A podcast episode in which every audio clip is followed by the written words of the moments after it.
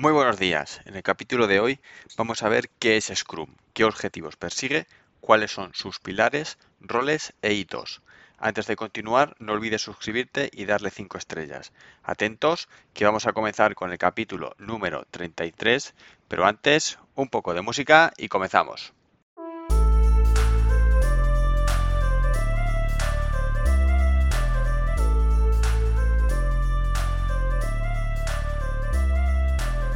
Muy buenos días a todos, bienvenidos. Yo soy Roberto Rodríguez y esto es Líder Ingenioso, el podcast donde te ayuda a crecer personal y profesionalmente compartiendo contigo conceptos actuales de ingeniería y desarrollo personal y potenciando el liderazgo y la motivación. El término Scrum procede del rugby. Es la forma en la que el equipo trabaja para mover el balón en el campo. El equipo tiene que estar acoplado, tiene que ser una unidad y debe tener un propósito y una claridad en las metas a conseguir. ¿Qué es Scrum? Scrum es una metodología ágil cuyo objetivo es entregar valor al cliente en periodos muy cortos de tiempo. Además, añade la capacidad de autocorrección. Scrum incorpora los conceptos de mejora continua y de producto mínimamente viable, con el objetivo de obtener de forma inmediata la opinión de los clientes o consumidores de esos productos o servicios. Permite producir más cantidad y calidad con menos personas y tiempo. Pero ¿Scrum te aporta ese control y predictibilidad que pide la gerencia? La respuesta es no. Hasta que tu equipo no realice varios sprints y veas la velocidad de avance y cómo aumenta su capacidad de producción, no serás capaz de establecer una fecha fin del proyecto. Lo que te aporta Scrum es la posibilidad de entregar productos mínimamente viables en cada interacción en base a las prioridades marcadas. El 20% de los requisitos normalmente satisfacen el 80% de las necesidades de los clientes. Por lo tanto, es fundamental saber detectar ese 20% y cuanto antes, mejor. La filosofía de Scrum es ciclo de inspección y ajuste, que consiste en revisar con frecuencia lo que se está haciendo para ver si es lo que quiere el cliente. Analizar si se puede hacer mejor y ver qué cosas están impidiendo que se avance y qué obstáculos hay. ¿Cuáles son los objetivos que persigue Scrum? Vamos a ver 10. El primero es incrementar la productividad de los equipos. El segundo es realizar proyectos de forma más rápida, ágil y efectiva. El tercero es entregar producto o servicio adaptado a las necesidades del cliente, tanto interno como externo. El cuarto es atacar los posibles inconvenientes que surjan durante la ejecución del proyecto antes de que se conviertan en problemas. El quinto es mejorar la calidad del producto o del servicio entregado. El sexto es involucrar al cliente en el desarrollo, muy importante. El séptimo es marcar límites. El octavo es incentivar la transparencia y la motivación del equipo. El noveno es inspecciones diarias. Y el décimo es eliminar impedimentos y reducir desperdicios. ¿Cuáles son los pilares de la metodología? Los pilares son cinco. El primero es priorizar, que consiste en realizar primero las tareas que el cliente considera como importantes y fundamentales. Es muy importante que se distinga entre importante y urgente.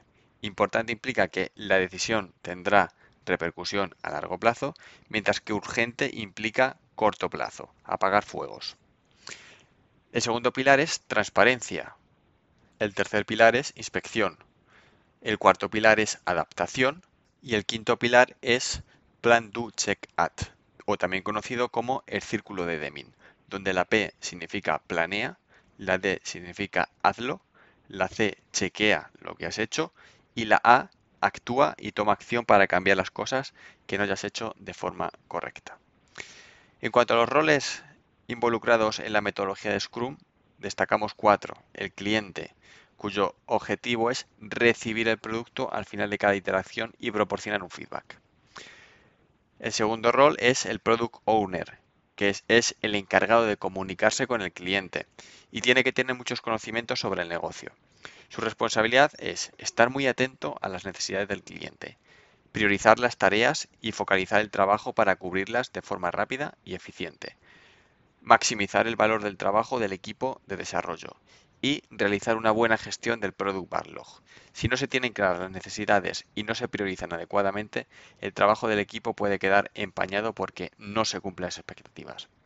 El tercer rol es el Scrum Master, que se encarga de que Scrum sea comprendido y aplicado en la organización, de comprobar que hay transparencia en el equipo, de eliminar impedimentos o inconvenientes que tenga el equipo dentro de un sprint, aplicando las mejores técnicas para fortalecer el equipo. Ayuda al equipo a detectar que les estorba y lo elimina. Y por último, guiar al equipo en la consecución de la mejora continua.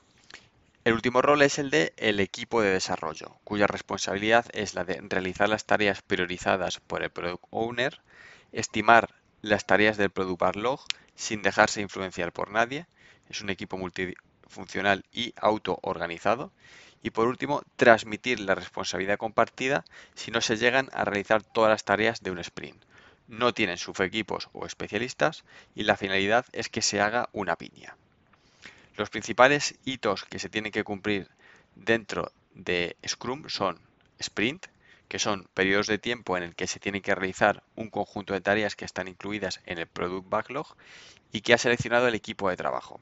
Al final del sprint se entrega al cliente un producto o un servicio plenamente funcional y se obtiene la realimentación del cliente. El segundo hito es el sprint planning. Es una reunión en la que el equipo de Scrum define qué tareas se van a abordar y cuál será el objetivo del sprint. El tercer hito es el daily meeting. El equipo de desarrollo hace tres preguntas. La primera es ¿qué hice ayer? La segunda es ¿qué voy a hacer hoy? Y la tercera es ¿tengo algún impedimento que necesito que me solucionen? El cuarto hito que vamos a ver es el Sprint Review. Es la única reunión de Scrum a la que puede asistir el cliente y en la que se muestra el valor añadido de cada uno de los sprints. Y el quinto hito es el Sprint Retrospective. Se evalúa cómo se ha implementado la metodología Scrum en el último sprint. El equipo de Scrum hace ejercicio de autocrítica y propone mejoras para el siguiente sprint. Resultado, lista de mejoras que deben aplicarse al día siguiente porque al finalizar la retrospectiva inmediatamente comienza un nuevo sprint, que incluye los hitos explicados. Hasta aquí el capítulo de hoy. Muchas gracias por estar al otro lado.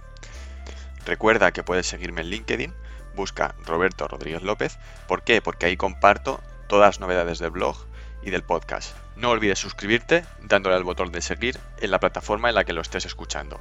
Apple Podcasts, Evox, Google Podcasts, Spotify. Y para terminar, quería dar las gracias a todos aquellos oyentes que nos escuchan tanto en Europa, en América Latina, en Estados Unidos y en otros sitios del planeta. Muchas gracias a todos.